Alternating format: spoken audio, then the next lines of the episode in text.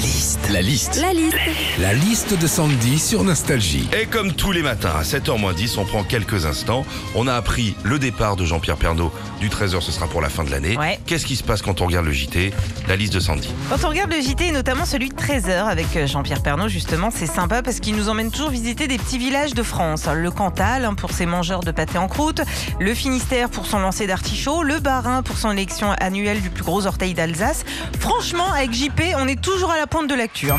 Quand on regarde le JT, je sais pas si vous avez remarqué, mais depuis quelques temps, les présentateurs ont un style beaucoup plus décontracté qu'avant. Ils sont relax, les gars. Avant, ils étaient figés sur leur chaise à lire leur prompteur. Regardez aujourd'hui, Pernod et Delahousse, ils en ont rien à cirer. hein. Ils s'assiedent carrément sur la table euh, pour être à la cool.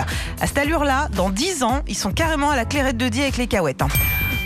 Regarde le JT de 20h, des fois, on hésite entre celui de TF1 ou celui de France 2, notamment le week-end. Les présentateurs ont chacun leur style. hein. Une femme sur la une, un homme sur la deux. Ils sont assez différents. Et c'est vrai que la mèche de Laurent Delahousse est beaucoup plus rebelle que celle d'Anne-Mère Coudray. Enfin, quand on regarde le JT, il y a toujours des reportages où on précise bien le nom des journalistes. Des noms bizarres parfois, mais comme c'est des journalistes, eh ben, ça fait professionnel.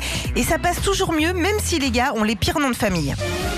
Les maîtres verriers ont le vent en poupe en ce moment. Nous sommes partis dans le Loiret à la recherche de ces artisans hors normes. Un reportage de Patrick Saucisson lentilles et Nathalie Avocat Vinaigrette. C'est crédible, non? Retrouvez Philippe et Sandy, 6h, 9h sur Nostalgie. Nostalgie.